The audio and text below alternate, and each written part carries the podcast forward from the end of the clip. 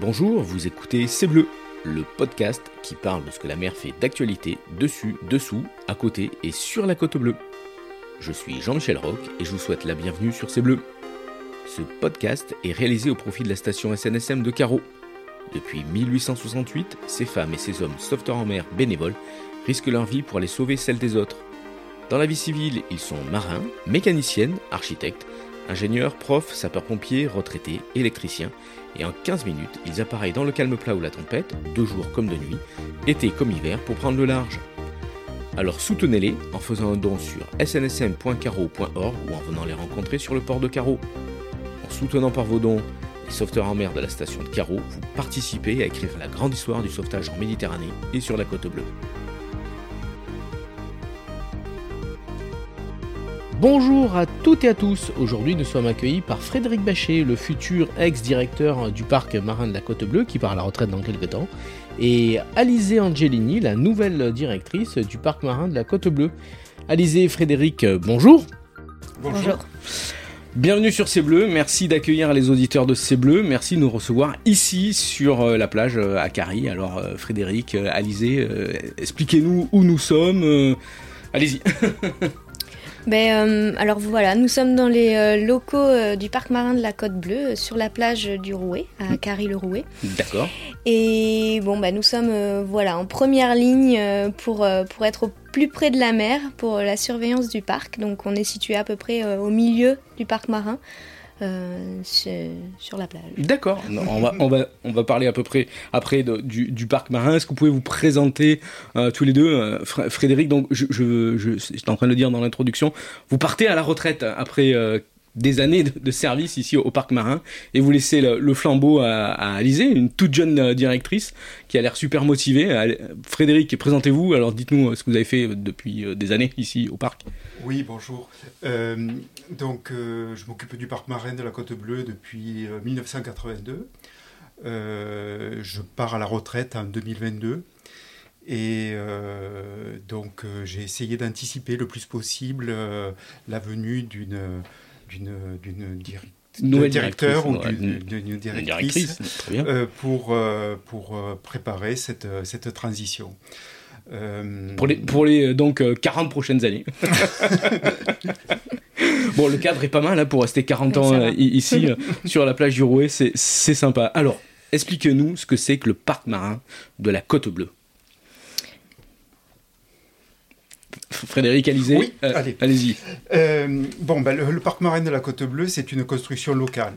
Euh, c'est parti d'une idée qui est sortie en 1982 du conseil régional, qui était d'essayer de, faire comme à terre des parcs naturels régionaux qui s'occuperaient des problématiques maritimes. D'accord. sur cette base, une association a été proposée aux élus de, de la Côte Bleue donc une association expérimentale. Et l'originalité du projet, c'était euh, dès le départ d'associer les pêcheurs professionnels, c'est-à-dire la composante économique euh, sur la côte bleue par rapport au milieu marin. Et donc nous avons commencé par une expérimentation d'une première création, la réserve marine de Carry-le-Rouet, sur à peu près une centaine d'hectares, qui existe toujours. D'accord. Et euh, à partir de là, les, choses sont enclenchées, mais en concertation étroite avec les pêcheurs professionnels, puisque à tout moment, ils étaient maîtres euh, des décisions en ce qui concerne la poursuite de, la réserve de, de Caril-Rouet. Ils ont fait un certain nombre de demandes, notamment d'aménagement, euh, de récifs artificiels, de, protection contre le chalutage côtier, qui à l'époque était important devant la côte bleue. Et c'est comme ça qu'on a construit au fil des années un programme. Petit à petit, voilà, c'est arrivé à, maturité, on, on, va dire, mm-hmm. depuis 1982-83. Euh, c'est ça. D'accord. Et, donc depuis, euh, c'est plus une association. C'est euh, comment ça, juridiquement c'est Ça Alors, comment? euh, c'est donc il y a eu des étapes importantes.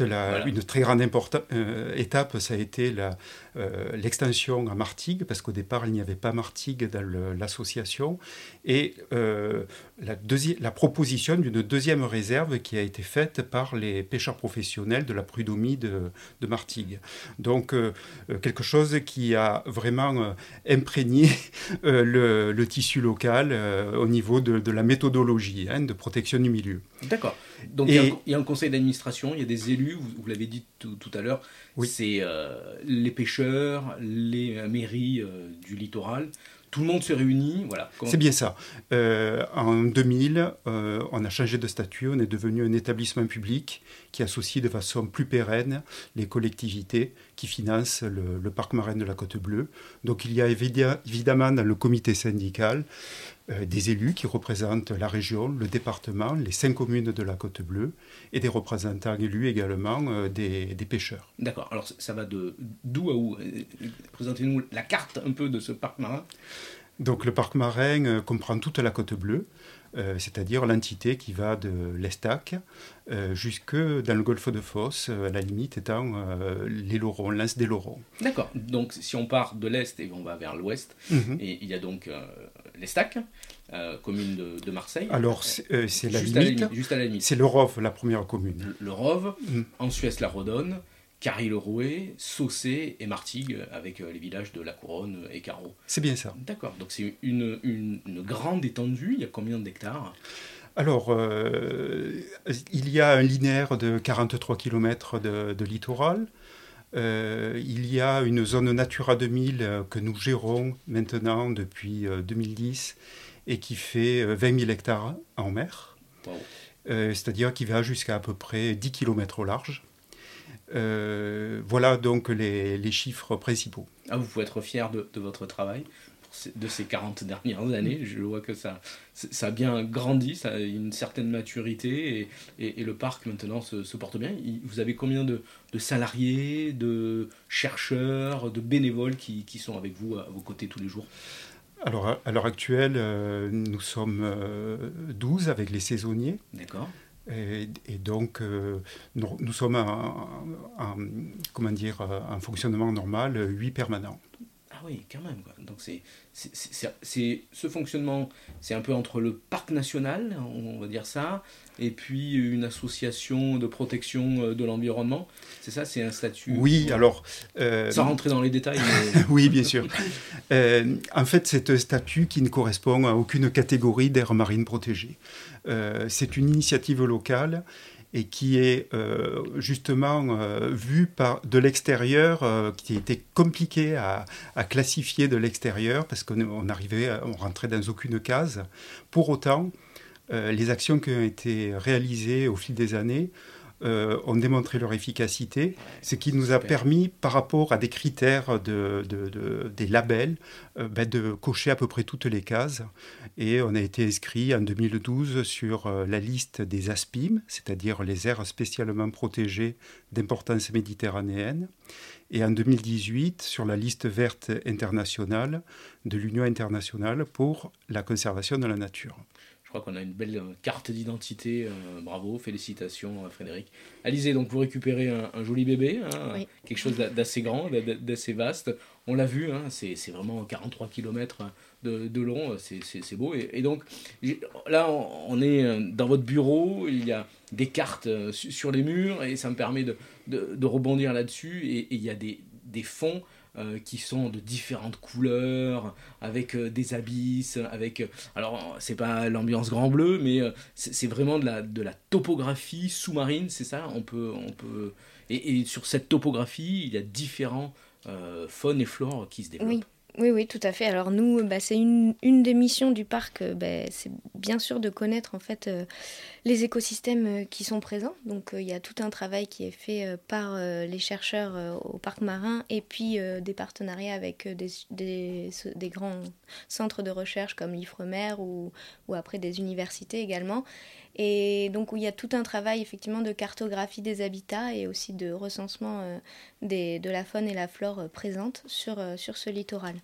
Ça, ce sont les, missions journalières, quotidiennes par saison du, parc marin Alors il y a beaucoup de, missions, hein, du, parc. Dites-nous tout. oui, voilà, on va, on va essayer de dérouler un petit peu les différentes missions. Donc il y a un suivi de la biodiversité qui est présente, que la biodiversité est présente sur le parc, mais notamment dans les réserves, puisque dans le parc on a deux réserves où, où en fait la pêche et le mouillage sont interdits. D'accord. Donc pêche professionnelle et pêche de loisirs. On peut aller euh, se promener pour euh, regarder euh, avec un masque et un tuba sans problème, mais par contre on n'a pas le droit de, prélever des organismes vivants dans ces deux zones. Et donc nous en fait on travaille à suivre un petit peu la biodiversité qui est présente. notamment, on fait plutôt du comptage de poissons parce que c'est ce qui est le plus facile entre guillemets à suivre. Et hum, la force du parc, c'est d'avoir commencé ces suivis très tôt. Et du coup, on a tout un historique qui permet en fait de vraiment montrer un effet réserve sur ces deux zones. Et, vraiment, les résultats ont été, euh, ils sont repris au niveau national, voire plus, parce que vraiment, on a vraiment réussi à montrer qu'en fait, au sein de la réserve, il y a une plus grande abondance de poissons il y a des espèces qui ne sont pas présentes en dehors de la réserve qui viennent ici parce qu'il y a un effet un petit peu euh, refuge en fait pour ces espèces. Et, donc on voit euh, des espèces qui n'étaient plus présentes qui reviennent sur le, littoral. Donc par exemple le mérou ou le corbe qui sont des espèces euh, protégées, et qu'on suit, oui. Euh, et, donc voilà, il y a tout un, tout un aspect comme ça qui, qui consiste en fait à aller sous l'eau et à compter les, poisons, les poissons. Donc euh, on a des, des, plongeurs professionnels ici euh, qui font ça assez régulièrement dans l'année. Et il y a aussi du comptage sur d'autres espèces comme l'oursin qui sont faites aussi à, d'autres zones du parc. Et, tout ça se fait en relation avec les pêcheurs professionnels. Vous, vous parliez tout à l'heure de, des, euh, des, des, oursins, par mm. exemple. On sait que la côte bleue euh, euh, mm. produit, on va dire comme ça, fournit beaucoup d'oursins. Mm. les pêcheurs de carreaux, ben, ils sont nombreux à, venir à pêcher. Est-ce qu'on peut parler de, de vraiment de, de poumons bleus pour, euh, pour la côte bleue Est-ce que c'est un, un, refuge, un sanctuaire qui permet aussi euh, à, aux différentes espèces de, de, se développer Oui, tout à fait. Et, de permettre mm. cette continuité de, économique Oui, tout à fait. C'est un effet aussi des réserves. C'est vraiment l'effet euh, spillover, comme on dit. C'est de vraiment, il y a en fait des larves et des juvéniles qui sont plus, plus en plus grande quantité dans les réserves. Et du coup, ces petites larves vont en dehors de la réserve. et ça permet en fait aux pêcheurs bah, d'avoir plus de poissons, des poissons plus gros également, puisque ils sont un petit peu euh, en refuge dans les réserves et quand ils vont euh, à l'extérieur, ils peuvent euh, s'ils sont pêchés, ils seront plus gros. Et donc oui, ça permet aussi d'avoir un tissu économique fort. C'est pour ça que les pêcheurs sont, sont partie prenante. Ils sont à vos côtés. Voilà. Il y a plus, moins de pêcheurs depuis... Alors malheureusement, c'est une tendance quand même globale. De, de, la... Il y a de moins en moins de pêcheurs, mais c'est pas, c'est pas à cause du parc marin. C'est plutôt... Il y a d'autres problématiques qui viennent sur les pêcheurs. On, va le voir un, peu plus tard. Mais grosso modo, la côte bleue se porte plutôt bien au niveau de la diversité et des, activités mm. halieutiques.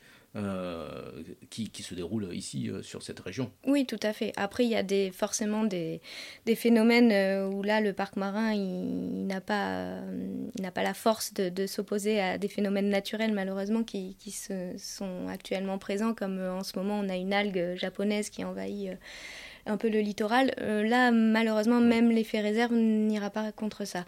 Euh, des espèces invasives qui arrivent, bon, c'est ça, on fait face un petit peu euh, comme, comme tout le monde au réchauffement climatique et, et aux espèces invasives. D'accord, donc ça c'est une, un des, une des missions, une des interventions du parc vers les professionnels de la pêche. Mais est-ce que vous, la Côte Bleue est aussi touristique, avec des activités sportives aussi? Est-ce qu'il y a une réglementation spécifique des activités de tourisme ou des activités sportives? Alors, pas directement. On va dire que dans le cadre de Natura 2000, par contre, dès qu'il y a une compétition sportive, une compétition de pêche euh, sportive, euh, il faut qu'il y ait une étude d'impact en fait, et du coup, euh, on doit se prononcer sur la possibilité ou non de réaliser cette. Alors, expliquez-nous ce que c'est que Natura, la zone Natura 2000. La zone Natura 2000, donc c'est une Natura 2000, c'est c'est un réseau européen en fait de sites qui sont représentatifs de la biodiversité. D'accord. Donc ça peut être soit des habitats, soit des espèces. Et, euh, et donc, il y a plusieurs, il y a beaucoup de réseaux en France. Et donc, nous, la zone Natura 2000, ce que, ce que disait Frédéric tout à l'heure, elle s'étend sur une 20, 20 000 hectares à peu près, jusqu'à 6 000 au large. et des fonds de 100 mètres de profondeur. Et en fait, le parc marin, il est animateur de cette zone. D'accord. Donc, c'est en fait, c'est une zone qui colle à peu près à la dimension du parc, sauf qu'elle va plus loin en mer. Et, et les objectifs sont aussi à peu près les mêmes que le, que le parc. Donc il y a vraiment, on s'est vraiment rejoint entre les objectifs Natura 2000 et les objectifs du parc. C'est pour ça qu'on a été euh, animateur de cette zone.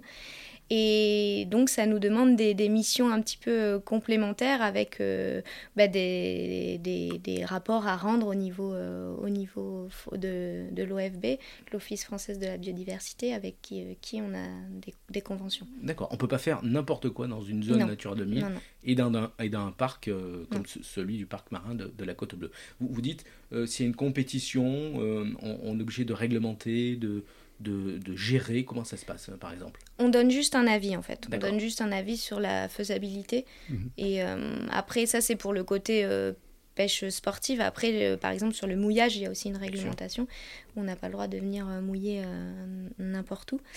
donc, donc voilà, ça, c'est un peu le, tout ce qui concerne le tourisme et, le, sport. Et le sport donc, et ensuite, il y a aussi un aspect euh, accueil, éducation, information. Expliquez-nous aussi ce que vous faites euh, envers les, les, classes euh, de, des communes de la ville, des villes mm. limitrophes. Vous accueillez souvent des, des enfants. Oui, alors il y a, enfin ça, ça a été pareil. C'est, je, parle pour le parc marin, mais ils ont mis en place depuis, euh, bah, depuis la création du parc des classes de mer. En fait, c'était assez novateur, ça se faisait pas euh, à l'époque. Et le but, c'était vraiment de sensibiliser les enfants des communes euh, de la Côte Bleue, bah, pour qu'ils comprennent que c'était à eux de, de, jouer un rôle pour protéger l'environnement et de comprendre en fait bah, ce que c'était le métier de pêcheur, ce qu'il y avait dans la mer, voilà. Donc il y a tout un des classes de mer qui sont faites depuis, du coup, depuis de nombreuses années et qui perdurent. Et tout, voilà, je pense que tous les enfants de, de, la Côte Bleue sont passés par, par là. Je vous le confirme. D'accord. je vous le confirme. Et, euh, et après, il y a d'autres, d'autres missions. aussi qui sont faites auprès du, du grand public, hein, parce qu'on a un sentier sous-marin aussi qui est ouvert l'été. Donc là, c'est vraiment, on prend euh, le masque, le tuba, euh, les palmes, enfin non pas de palmes, masque et tuba, et on va, euh, on va voir un peu les fonds marins. Donc c'est encadré par un, une, guide. Voilà, nos guides du, du, parc et ah, un professionnel C'est un sentier. Comment on fait? On suit? Il y a un lieu bien déterminé? Alors c'est non, c'est alors c'est au niveau de la réserve de Cary. Donc c'est un, il n'y a pas de panneau. C'est pas quelque chose. Donc déjà c'est une visite qui est gratuite. Il faut s'inscrire ah auprès de l'office de tourisme. Et euh, nous, en fait, on fait un petit peu au fil de l'eau, on va dire, en fonction des espèces qui sont présentes. Donc, euh, le, plongeur, il va montrer, il va guider, il va expliquer aux gens ce qu'on voit. Euh. donc voilà, on n'a pas fait quelque chose de, fixe parce que ben, la nature, elle n'est pas fixe. Donc, surtout sous l'eau. Donc voilà, on s'adapte aussi en fonction de, de la météo du jour. Donc, donc, voilà, et ça c'est gratuit, ça permet aux enfants dès 8 ans d'aller voir et puis à tous les, tous les touristes qui connaissent pas euh, le littoral. Donc c'est vraiment euh, très intéressant. Donc ça allie euh, découverte du milieu marin, donc découverte scientifique et tourisme en hmm. même temps. C'est de l'écotourisme, c'est du tourisme intelligent. Et, et, ensuite, il y a un, dernier point, c'est la recherche scientifique. On en parlait au début de l'interview. Dites-nous ce, que, ce que fait le parc marin en termes de recherche scientifique. Oui. Alors, bah, le parc marin, il, bon, il a tous les suivis dont j'ai parlé au début, mais après, il est partenaire de, de beaucoup de projets. En fait, on se veut un petit peu comme euh, un territoire d'accueil euh, au niveau scientifique. Donc, euh, le parc marin bénéficie d'un réseau d'experts très important. Et donc, dès qu'il y a des, des projets, que ce soit des projets d'innovation ou des projets de recherche vraiment RD, on est sollicité pour, euh, bah, pour accompagner en fait les chercheurs parce que bah, la zone euh, on la connaît mieux que, n'importe qui donc on va accompagner ces chercheurs on va suivre l'expérimentation les, résultats on va donner nos commentaires par exemple, là, il y a un projet en cours, c'est le projet Connect Med, qui est en fait, il consiste à marquer des poissons, donc euh, notamment des dorades euh, sur euh, le territoire de la Côte Bleue, et on observe en fait la migration de ces poissons qui sont marqués, et on a vu par exemple qu'ils passaient beaucoup vers l'étang de berre, donc il y a vraiment une migration de, des dorades qui rentrent et sortent de l'étang de berre pour aller dans, dans le territoire de la Côte Bleue. Donc ça, c'est des données très très intéressantes pour les scientifiques, eh et, et nous, en fait, notre rôle, ça va être d'accompagner les scientifiques scientifiques, d'aller poser euh, les petites sondes avec eux et puis de, voilà, de récupérer toutes ces, toutes ces infos. Et Alors sur, les dorades, vous faites comment pour les attraper euh, Vous leur mettez du sel sur la queue? Non, là c'est de, on, les pêche et puis on les... On leur met une petite bague, Voilà, on leur met une bague et en fait on ouvre le, le ventre de la dorade et après on la recoue avec euh, du fil, ça, ça, se soigne très bien. Enfin, et après on remet la dorade à l'eau et, et, voilà, et après on observe quand on récupère... Euh, on récupère sur des balises le, positionnement et on voit en fait les mouvements qu'a fait. Euh, voilà. Ah oui, donc vous êtes à la pointe de la technologie. Alors nous, on utilise cette technologie, c'est pas nous qui l'avons développée, mais en tout cas, on, bon, l'utilise. Donc, vous avez du matériel donc spécifique pour réaliser toutes ces missions. Quel est le matériel dont vous disposez euh, sur euh, le parc marin de la, Côte Bleue? À l'heure actuelle, nous avons trois bateaux d'intervention en mer, donc un qui est basé dans le port de Carreau, un à Carry-le-Rouet et un ici euh, dans le petit port du Rouet, euh, à proximité immédiate des bureaux, pour être réactif, rapide en intervention. Euh, le matériel ensuite, c'est le matériel de bureau, bien entendu, le matériel nécessaire à, l'accompagnement des visites guidées, donc du sentier sous-marin dans la réserve de, de Caril-Rouet, le matériel lié à la plongée professionnelle des agents du parc, et puis euh, ben, un atelier pour, euh, parce que nous faisons euh, la quasi-totalité des travaux d'entretien du balisage en mer, donc des 13 bouées de balisage qui sont permanentes en mer et qui signalent les deux réserves plus la signalisation à terre. C'est ce qu'on voit quand mm. on, se balade en bateau. Nous, à la SNSM, on les voit très régulièrement. Euh, on passe devant et c'est vrai que c'est ça qui matérialise euh, et c'est ce qui permet au grand public de, voir qu'il y a un parc marin parce que un parc marin c'est dessus euh, à, la, surface mais surtout dessous. Donc ça c'est les bouées mais il y a aussi le récif artificiel. Alors oui ça c'est des équipements anciens. ça a été réellement au moment de l'installation du parc marin on avait une vocation expérimentale, comme je vous ai dit euh, au début. Et donc, euh, ben, les récifs artificiels, c'était aussi une technique à essayer, à expérimenter en complémentarité des, réserves. Il y avait protection, aménagement, voir si on pouvait euh, améliorer la situation du milieu. Et en l'occurrence, là, c'était de la ressource halieutique, de ressources disponibles pour les pêcheurs, avec des installations sous-marines. Il s'est avéré que au fil des discussions avec les pêcheurs, ils ont euh, souhaité réorienter les récifs euh, dits de production vers des récifs de protection. C'est-à-dire qu'il y avait un enjeu très fort avant d'essayer de produire de la ressource, de la protéger, euh, surtout par rapport aux, actions des chalutiers en infraction. Et voilà, ça a, ça a, été un aménagement qui a permis également de protéger les herbiers de Posidonie, de protéger les habitats sous-marins. D'accord. Donc, ces récifs artificiels, pour que le grand public s'imagine un peu ce que c'est, euh, ce sont des grandes boîtes qui font à peu près 2 mètres euh, par 2 mètres, hein, des, grands cubes qui sont percés. Euh, ça, c'était les, premiers types de mhm. récifs artificiels pour que les poissons puissent nicher dedans, se reproduire. Et ensuite, le deuxième type de récif, donc de protection, là, pour, de dissuasion euh, de, de, pêche au chalut, ça ressemble plus à, à quoi? Des chevaux de frise Oui, des chevaux de frise. Et, en fait, c'est principalement en zone ouverte à la pêche, c'est-à-dire en dehors des réserves, c'est principalement des obstacles verticaux, de façon à ne pas compromettre la, la cale des filets. Euh, et les récifs de production, nous avons testé à peu près toutes les configurations en termes d'architecture, des très grands volumes de 160 mètres cubes unitaires euh, jusqu'à des tout petits volumes euh, alvéolaires toutes les configurations à l'intérieur des réserves, à l'extérieur, à différentes profondeurs. Donc on, a, on mené un petit peu l'expérimentation jusqu'au bout au niveau des récifs. D'accord. Donc, on va parler maintenant de ce qui intéresse le, plus grand nombre, euh, la faune et la flore euh, de, la côte bleue. C'est une faune et une flore très très riche. Euh, au printemps, on a vu revenir les, les thons euh, euh, c'était exceptionnel de voir les thons si près de, de la côte. Hein. Euh, les pêcheurs à carreau m'avaient dit que ça faisait des années qu'ils n'avaient plus vu ça. Alors dites-nous, qu'est-ce qu'on peut rencontrer ici sur le parc de marin de la côte bleue? Quel type de poissons, de cétacés, d'algues qu'on peut, on peut observer? Alors, euh, on rencontre les, mêmes espèces que partout ailleurs en Méditerranée, bien entendu. Euh, dans les réserves, on a une plus grande probabilité de rencontre et de facilité d'approche d'espèces comme les, les, les, gros sars, les, dorades de toute taille, les loups toutes espèces qui sont chassées, recherchées et qui, à l'extérieur, ne se laissent pas approcher. Euh, et donc, euh, voilà, on a, on, a, on, a, on a, ces espèces en ce qui concerne les, les poissons.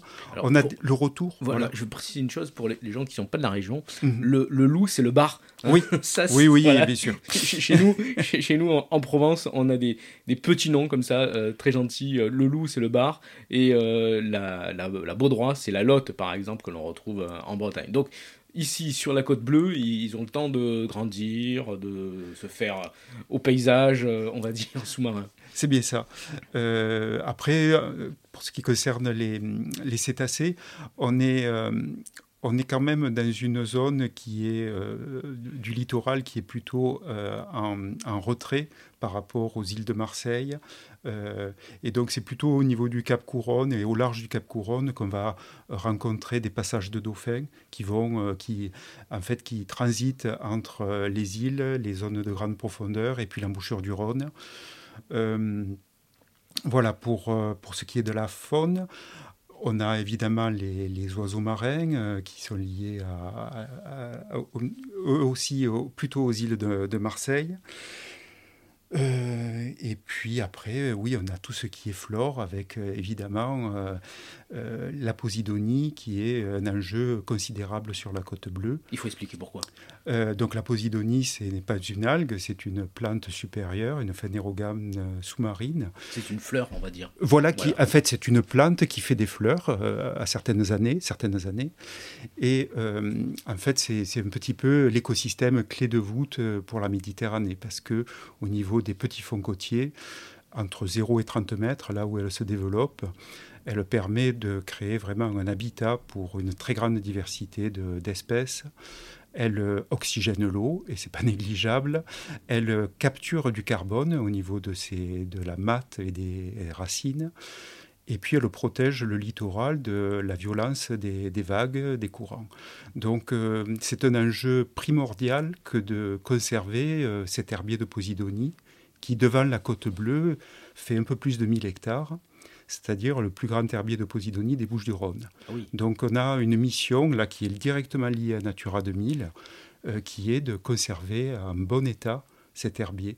Euh, voilà, c'est la mission principale de, de, la mission Natura 2000 euh, pour nous. On pourrait comparer cette forêt de, de, Posidonie à une vraie forêt avec des chênes, avec des pins. C'est le même système euh, de, pompage euh, du gaz carbonique et, de relâchement de, de, l'oxygène C'est bien ça, c'est vraiment euh, un habitat pour, pour un grand nombre d'espèces. Et en plus, elle capture le sédiment, elle éclaircit l'eau aussi, elle, permet d'avoir des, eaux claires à, à, proximité du littoral. Donc voilà, il y, y, a vraiment un enjeu par rapport au mouillage, par rapport au mouillage des bateaux. Euh, il y a une très grosse actualité en ce moment sur euh, la, problématique du mouillage pour toute la Méditerranée. Et donc, euh, nous, on est dans ce mouvement de, de, protéger l'herbier par rapport au mouillage. Alors, quelles sont aussi les espèces protégées ici au parc marin de la Côte Bleue? Tout à l'heure, on parlait du mérou, du corbe. Alors, ces deux espèces ne sont pas protégées au sens euh, euh, de la réglementation sur la protection de la nature, elles font l'objet d'une réglementation de restriction de pêche à l'hameçon et euh, au harpon. Par contre, bon, elles peuvent être capturées accidentellement par les, pêcheurs professionnels. Euh, puisque la pêche au filet, en principe, ne cible pas spécialement ces, espèces. Donc, euh, euh, cette réglementation, nous travaillons avec l'Office français de la biodiversité et la Direction interrégionale de la mer Méditerranée à la prolongation de ces, arrêtés en évaluant l'effet de, ces restrictions de pêche espèces protégées, on a évidemment les mammifères marins. Euh, on a la, après la, grande nacre. Voilà, voilà un tout petit nombre d'espèces au final qui sont protégées en Méditerranée. La grande nacre, avec qui a eu, qui a connu en 2018-2019 un énorme problème de d'un parasite qui a pratiquement éradiqué toutes les nacres le long de notre littoral. Euh, de la Corse euh, jusqu'à la frontière espagnole. Euh, donc ça concerne toute la façade. Alors pour, les gens qui ne savent pas ce que c'est qu'une nacre, ça ressemble à une grande moule, mais un peu pointue, un peu moins ronde, mais plus, plus pointue, mais c'est un bivalve. C'est un bivalve, effectivement, c'est un mollusque bivalve. Et c'est vrai qu'au plan mondial, c'est un des plus grands, puisque ça peut atteindre 90 cm de longueur, 1 mètre de longueur. D'accord. Et il y a aussi des espèces invasives. Vous parliez tout à l'heure euh, des, des, euh, une algue japonaise. C'est quoi cette, euh, cette algue? on, a connu la colère taxipolia il, y a, il, y a, quelques années. Oui. Et maintenant, cette algue japonaise, elle s'appelle comment? Alors, la taxifolia n'est jamais arrivée ici, sur notre littoral. par contre, on a une autre colerpe beaucoup plus discrète, qui est la colerpa racemosa, qui est en train de s'installer, mais qui ne cause pas de problématiques majeures.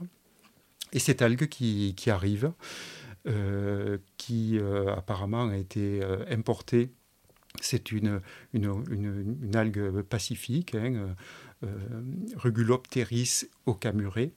Et elle ressemble à quoi? Elle ressemble à, elle ressemble à une, à une algue dictiotale, c'est-à-dire avec des feuilles rubanées qui se divisent en deux.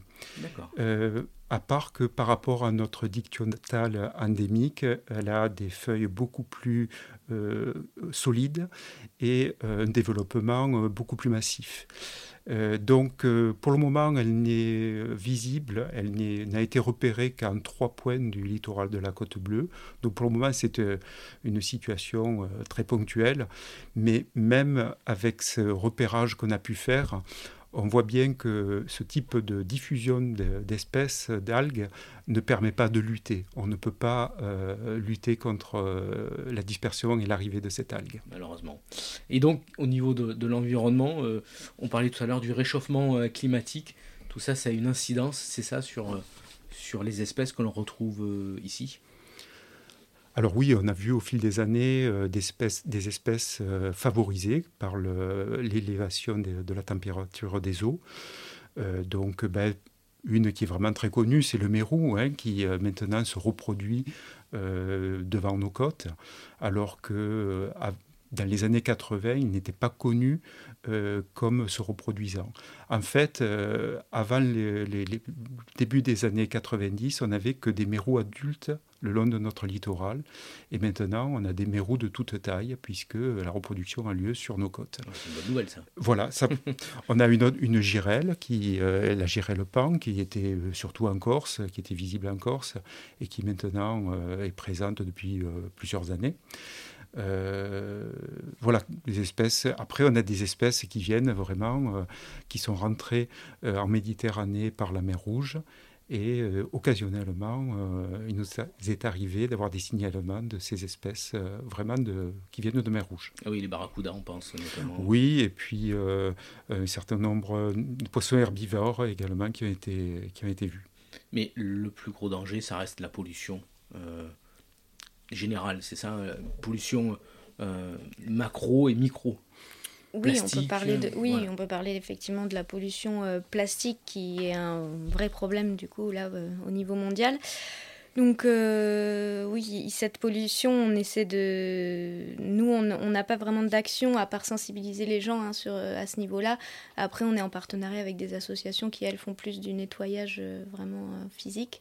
Après, il y a les, les pollutions. Il faut dire qu'on est dans un bassin un petit peu... On est entre la deuxième plus grande ville de France et puis une zone très développée au niveau des industries. Donc forcément, on est sujet à des pollutions chimiques de temps en temps qui qui ont des impacts et qui sont pas forcément visibles. Donc euh, là, on suit, pareil, on, est, on est alerté, on est en, réseau avec, euh, avec euh, tous les scientifiques qui travaillent sur ça et, on reste vigilant et, on fait attention aux conséquences que ça a sur l'environnement. Donc il y a un suivi, de, avec suivi sur la législation, peut-être sur les espèces de poissons sur le braconnage, des recommandations sur la sécurité. Que, diriez-vous aux auditeurs? Aux auditeurs, je leur, on leur dirait bah, de, faire, de faire attention où ils, font, où ils mouillent leur bateau, parce que ça, c'est vraiment, comme on a pu dire, je pense que c'est le plus important. Et après, bon, met des recommandations classiques sur, euh, sur les déchets à, ne pas jeter, à faire attention euh, où, on jette les déchets, et puis, euh, et puis ne pas prélever d'organismes vivants également, parce que ça, il faut faire attention. Même, même bouger des, des, des rochers, des pierres, il faut pas, parce qu'on perturbe, on perturbe tout l'environnement. Donc, donc voilà, ça serait ce, ce genre de, de recommandations. Après, Bien entendu, on a, on a un site internet, on est disponible. Bon, normalement, on fait des portes ouvertes, mais en ce moment, avec le Covid, c'est fermé. Mais sinon, tous les jeudis, on était ouvert pour, euh, au public pour répondre. Pour, il y a de temps en temps des expositions photos. Euh. D'accord. Et on va finir euh, sur vos meilleurs souvenirs. puisqu'en 40 ans, Frédéric, tu as dû en voir des belles choses sur la Côte Bleue. Est-ce que tu as des, petites anecdotes, le, meilleur souvenir à nous raconter? Oh là, je suis surpris. Euh, non, c'est des, moments euh, vraiment euh, intéressants, comme moi, ça, me parle lorsque le parc marin s'est étendu à, la commune de Martigues, que les pêcheurs de la Prud'homie et du comité local des pêches de Martigues ont décidé de, de prendre en charge, de, cette, de proposer une réserve. Euh, on a eu un, travail vraiment très constructif euh, ensemble. Et moi, je me rappelle bien euh, la, fois où ils sont allés présenter avec le maire de Martigues, les autres élus du parc marin, à la population de la Couronne, Carreau et de, Martigues au sens large, le projet de réserve. Donc euh, ça, c'était un moment vraiment euh, intéressant que, que des, pêcheurs euh, présentent au public leur projet. et là, voilà, ils, prenaient en charge cette, cette, partie de la gestion du milieu marin. C'était un beau moment. Et toi, Alizé, alors, pour, bah, tu es toute nouvelle ici au Parc Marin, alors quel est ton, ton meilleur souvenir pour l'instant? Peut-être un, coucher de soleil sur la côte bleue, des dauphins qui s'amusent dans les vagues Pas encore, j'ai pas eu la chance de voir des dauphins pour le moment, mais non, après là on a fait, on a fait une belle sortie en mer euh, il n'y a pas si longtemps. Il a fait, on a eu de la chance niveau météo et puis il y avait vraiment euh, toutes les parties prenantes de, de la Côte Bleue. Donc c'était vraiment un bon moment de voir une, grosse dynamique autour du parc marin. Donc ça, ça présage euh, un bel avenir pour le parc marin. Je pense, je pense que on va faire encore de belles choses ici sur la Côte Bleue. Frédéric Bachet, Alizé Angelini, merci beaucoup. Merci d'avoir parlé avec nous euh, du parc marin de la Côte Bleue, ici sur la plage de, de euh, sur la Côte Bleue. C'est toujours intéressant hein, de voir de l'intérieur comment des femmes et des hommes bah, passionnés euh, pratiquent leur métier. Alors si vous avez envie de vous mettre à l'eau en toute sécurité sur le sentier marin, de rencontrer les spécialistes de la faune et de la flore sous-marine de la Côte Bleue ou de participer à une classe de mer, venez rencontrer ou prenez contact avec ces passionnés. Toutes les infos sont sur parc N'oubliez pas d'aller soutenir les sauveteurs en mer euh, par vos dons, vos achats sur la boutique de la SNSM ou à venir les rencontrer sur le port de Carreau tous les samedis matins. Alors si vous nous avez suivis jusque-là, merci à vous. N'hésitez pas à nous faire le retour de vos impressions, si ça vous a plu, si c'était bien, pas bien, on est à votre écoute. N'hésitez pas non plus à nous faire part de vos idées d'actualité en rapport avec la mer, ici sur la côte bleue, entre l'Estac et la Vera. On se retrouve dans environ 15 jours pour un nouveau podcast avec un nouvel invité. Frédéric Bachet, Alice Angelini, salut et merci à vous. Merci. Merci beaucoup. Au revoir, merci. Au revoir.